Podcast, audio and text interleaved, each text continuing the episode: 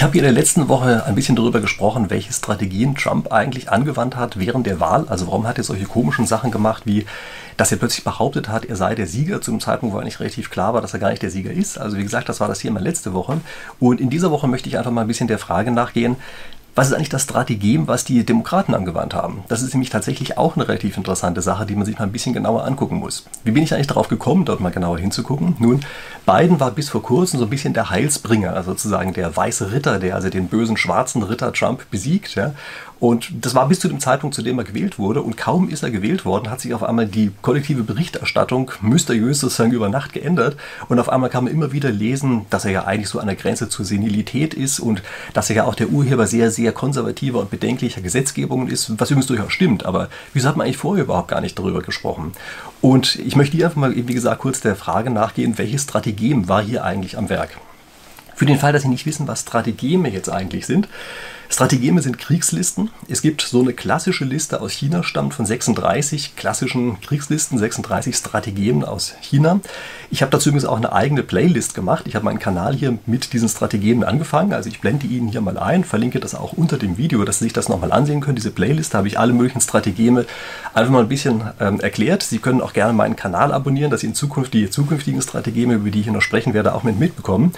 Ähm, hier geht es auf jeden Fall um das Strategem 21, also die sind durchnummeriert, ja, von 1 bis 36. Hier geht es also um das Strategem 21 und das heißt, die goldene Haut der Zikade abwerfen. So, was ist jetzt erstmal eine Zikade? Das sind diese komischen Grillen, ja, die so vor sich hin zirpen äh, in so südlichen Ländern und ich lasse Ihnen hier parallel einfach mal eine Zeitrafferaufnahme laufen, wie so eine ähm, Zikade ausschlüpft aus ihrer Larve. Das ist nämlich eine relativ interessante Sache und diese Larve ist also relativ stark und kräftig. Und das, was dann rauskommt, diese Zirpe sozusagen, die ist eher so ein bisschen schwach und insbesondere ist die Farbe dieser Larve golden. Ja, und deshalb heißt es eben auch die goldene, ähm, also die goldene Hülle zurücklassen. Ja. Und das wird häufig interpretiert als ein Strategem der Schwäche. Also das, was da ausschlüpft, ist in einer schwachen Position, ist auch schwächer als das, was vorher da war. Ja. Und es werden zu diesen Strategien immer Geschichten erzählt. Und äh, also eine Geschichte, die beispielsweise hierzu extrem bekannt ist, das ist die von einer Armee in China, die dummerweise in einer schwachen Position war und die wollten eigentlich abhauen, aber es war ihnen klar, wenn sie jetzt abhauen von dem, von dem Kampffeld, da sind die anderen natürlich erst recht in einer starken Position und werden sie wahrscheinlich allesamt und sonders massakrieren. Und deshalb haben die eben diese Strategien angewandt äh, und haben also sozusagen Lager so aufgebaut, dass man das schön sehen konnte und die Zelte waren alle da, die Feuer haben weiter gebrannt und haben noch irgendwelche Tricks angewandt, dass Kriegstrommeln weiterhin zu hören waren, ohne dass noch jemand da war und sowas. Und während das alles so war, also während sozusagen diese goldene Haut noch da war, ähm, sind sie schon längst hinten abgehauen und waren da schon ein paar Tagesmärsche weg, bevor die anderen überhaupt gemerkt haben, äh, was eigentlich los ist. Ja, also das ist so eine der Geschichten, die dazu erzählt wird. Und wie gesagt, sie merken hier relativ klar, was passiert. Man hat an der Front irgendetwas, eine Fassade sozusagen. Und das, was hinter der Fassade abläuft, ist aber in Wahrheit schon etwas ganz anderes. Und wie immer bei diesen Strategien gibt es also auch hier ganz verschiedene Interpretationen. Ja, hier das dieses Abhauen, also sich aus dem Staub machen in einer bestimmten Situation, mit diesem Strategien, das ist eine Sache, die häufig genannt wird. Es gibt aber auch diese Interpretation, dass man sagt, man, äh, man streift sozusagen seine Vergangenheit ab. Ja? Also man lässt etwas zurück, was glänzend aussieht, aber jetzt keinen echten Wert mehr für einen selber hat. Ja, also das, ähm, man kann vielleicht auch manchmal sehen als sein wahres Gesicht zeigen. Ja, also diese Haut vorher sozusagen, das war nur Tarnung. Danach zeigt man dann sein wahres Gesicht. Und wie gesagt, es ist eben ein, sozusagen Machenschaften, die hinter der Fassade abgehen. Und während die anderen alle noch auf die Fassade drauf gucken, äh, ist das eigentlich eben schon dahinter, was abläuft. Ja, das ist diese Grundidee, die bei diesem Strategem dahinter steht. Oder wie gesagt, eine der Grundideen. Es gibt ja immer so mehrere schillernde Interpretationen. Also wie gesagt, wenn Sie mehr darüber wissen wollen, gucken Sie sich gerne meine Playlist dazu an. Ähm, wofür steht jetzt also Biden? Ähm, Biden steht in Wahrheit für eine relativ konservative Sicht.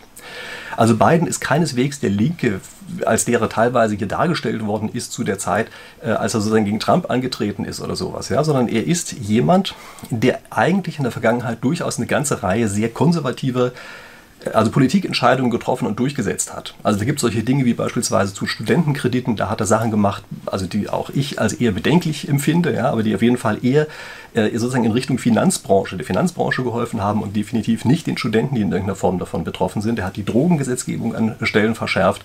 Ähm, er ist angeblich dafür verantwortlich, dass also immer wieder äh, versucht wird, Hintertüren für Verschlüsselungsmechanismen und sowas einzubauen. Also man sieht, das sind eigentlich Sachen, wo normalerweise Linke relativ stark dagegen opponieren würden. Ja? Aber er hat natürlich den großen Vorteil, dass er auf diese Art und Weise für eine bestimmte konservative Schicht, die sozusagen gerade so in der Mitte Richtung konservativ steht, der Wählerschaft, ist er natürlich sehr gut wählbar. Und damit ist er sozusagen diese goldene Haut. Ne, diese goldene Haut, die man auf jeden Fall mal nach außen vorzeigen kann. Und das ist eben gerade für, die, ähm, für diese Wechselwähler, also die im Prinzip sagen, ja eigentlich die Trump-Richtung wird mir schon ganz gut gefallen, aber der Trump selber ist ein Idiot, den will ich nicht wählen. Die sind auf die Art und Weise in der Lage, dass sie sagen, okay, aber Biden ist ja eigentlich so eine Art Trump-Light. Ja, und damit ist er eben für diese konservativen, Wählbar, äh, für konservativen Wähler ebenfalls wählbar. Aber, äh, und das ist jetzt eben gerade das Strategem, er ist eben gleichzeitig alt. Und durch dieses Altsein äh, und auch das sehr systematische Aufbauen dieser Position des Altseins. Also Sie merken das ja, das war vor der Wahl war das kein Thema, aber jetzt auf einmal ist das etwas, worüber sehr viel gesprochen wird. Also dieses Altsein, damit hat er gleichzeitig diesen, äh, diesen Anschein des Überkommenen. Ja? Und das ist genau die Sache mit dieser Haut der Zikade. Äh, er ist sozusagen dieses Goldene, was in irgendeiner Form noch dasteht, was für die konservativen Wähler anziehend wirkt. Die sehen das Goldene. Aber eigentlich ist seine Hauptposition die, dass er sozusagen hintenrum eigentlich nur Platz machen soll für seine Vizepräsidentin und damit für den linken ähm, Flügel der Partei. Also so kann man die ganze Geschichte durchaus interpretieren. Ich habe Ihnen am Anfang schon gesagt, dieses Strategem, was wir hier haben, das ist eines für eine Position der Schwäche. Und wenn das denn so zutrifft, dann heißt das, dass die Partei Linke der Demokraten sich im Augenblick noch in einer Position sieht, in der sie keinen Frontalangriff starten kann. Ja, sie kann also nicht einfach rangehen und sagen, ja genau, und jetzt nehmen wir richtig linken Kandidaten und so, damit treten wir an gegen diese Republikaner und Trump-Richtung, ja, also das haben sie sich nicht zugetraut, sondern sie wählen eben diese Methode, diese Strategie 21 ja, und sorgen dafür, dass sie jemanden aufbauen, der golden ist, aber dann ganz schnell zu dieser goldenen Haut wird, indem er eben als alt und senil und weiß ich was nicht dargestellt wird und wird sozusagen vorbeigeschmuggelt an den Wählern, die eben genau auf so eine Sache ja, normalerweise anders reagiert hätten. Ja, also wenn die gleich eine Harris gesehen hätten, dann hätten sie vielleicht gesagt, nee, also das ist jetzt zu viel, das für uns vollkommen unwählbar. Ja, aber ähm, auf die Art und Weise wurde eben eine Position, nämlich Biden, an die Stelle gesetzt, bei der man sich eigentlich vorher hat wundern müssen, wieso die konsensfähig war. Aber das ist damit natürlich wesentlich leichter verständlich, ja, weil hier diejenigen, die ihn eigentlich loswerden wollen, sozusagen schon eine Sollbruchstelle mit eingebaut haben und sich eben in gewisser Weise hinter diesem Strategem verstecken. Also das war dieses Strategem ähm, 21 hierauf einfach mal angewandt. Übrigens, wenn Sie jetzt noch mehr solche Analysen dieser Art vielleicht haben wollen, äh, es gibt da ein verdammt gutes Buch zu diesem Thema. Äh, ich halte Ihnen das einfach mal hoch. Das heißt die 36 Strategeme der Krise. Äh, das ist mein Werk Anfang dieses Jahres, also mein neuestes Buch ist das ähm, was ich äh, geschrieben habe in Zeiten dieses Lockdowns. Ja.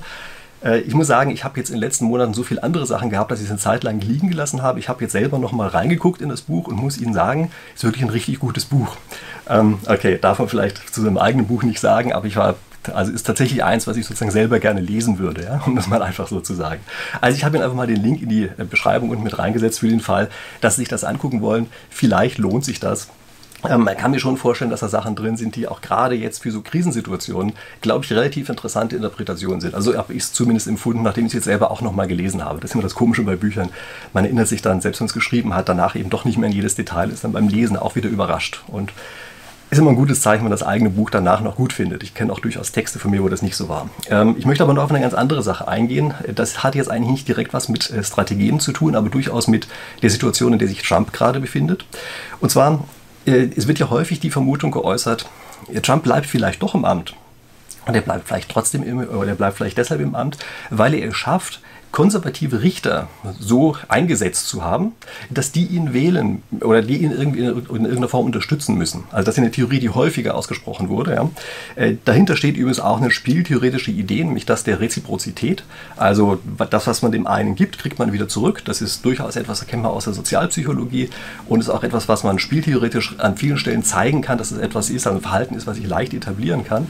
Und damit steht also diese Idee im Raum, weil es äh, Trump geschafft hat, an sehr vielen äh, wichtigen Stellen sozusagen Richter zu positionieren, die ihm hörig sind, dass er damit jetzt vielleicht eben doch noch plötzlich mit irgendwelchen wirren Klagen durchkommt.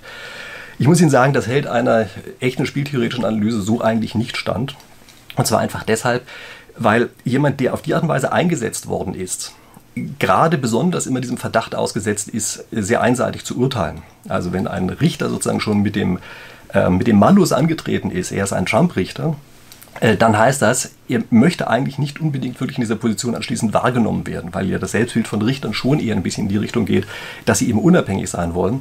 Und das heißt, man muss in solchen Situationen, in der es auch gerade auf der Kippe für Trump steht, eher damit rechnen, dass gerade Richter, die er auf die Art und Weise eingesetzt hat, danach besonders kritisch mit ihm umgehen, eben damit sie nicht in den Verdacht kommen, äh, hier voreingenommen zu sein. Also das ist ein häufiger Effekt, äh, den man schon also den man hier ganz klar mit einbeziehen muss. Und Sie müssen weiterhin bedenken, die Richter, die jetzt eingesetzt worden sind, die würden ja dann auch wieder sozusagen im Sinne von Reziprozität Dank zurückerwarten. Aber das, was Trump ihnen hat geben können, hat er ihnen ja schon vorher gegeben. Und durch so eine Aktion ist es viel eher so, dass sie sich auch bei einem neuen Präsidenten, einem anderen Präsidenten als Trump, vielleicht ebenfalls so positionieren können, dass sie sagen können, hier guck mal, ich habe dir auch schon mal was gegeben und das, obwohl ich den Ruf hatte, von Trump eingesetzt worden zu sein, so dass sie davon insgesamt höheren Vorteil haben, als wenn sie jetzt tatsächlich Trump-hörig blieben. Also das ist einfach nur eine Sache, weil ich das relativ häufig gefragt worden bin in irgendeiner Form, ob nicht das auch ein Szenario ist, was hiermit zu berücksichtigen ist. Also das ist kein Strategie mehr, sondern das war sozusagen eine eher klassische psychologisch-spieltheoretische Analyse, die wir hier haben. Aber das wollte ich zumindest noch einfach mal loswerden. Ich habe eben über das Wort Reziprozität gesprochen. Das nutze ich Ihnen einfach nochmal, um dieses Buch hier hochzuhalten, denn jetzt habe ich Ihnen lauter tolle Sachen gesagt und Sie wissen ja, jetzt bin ich sozusagen in Vorleistung getreten und mache Ihnen damit ein schlechtes Gewissen für den Fall, dass Sie nicht mein Buch kaufen. Okay, also kleiner Spaß. Ähm, Sie brauchen das Buch nicht zu kaufen, es sei denn, Sie haben vielleicht Spaß an den Strategien. Äh, was ich mich aber freuen würde, oder wo ich mich freuen würde, ist, wenn Sie dieses Video hier kommentieren, mir einfach Sachen unten reinschreiben. Ich finde das immer extrem anregend, was da steht. Gibt mir auch immer viele neue Ideen für die nächsten Videos, die ich so mache. Mein Kanal abonnieren wäre natürlich sowieso besonders schön, wenn es bis hier nicht schon längst getan haben. Und egal ob mit oder ohne Abo, mit oder ohne gekauftem Buch, ich würde sagen, wir sehen uns hier nächste Woche wieder. Bis dahin.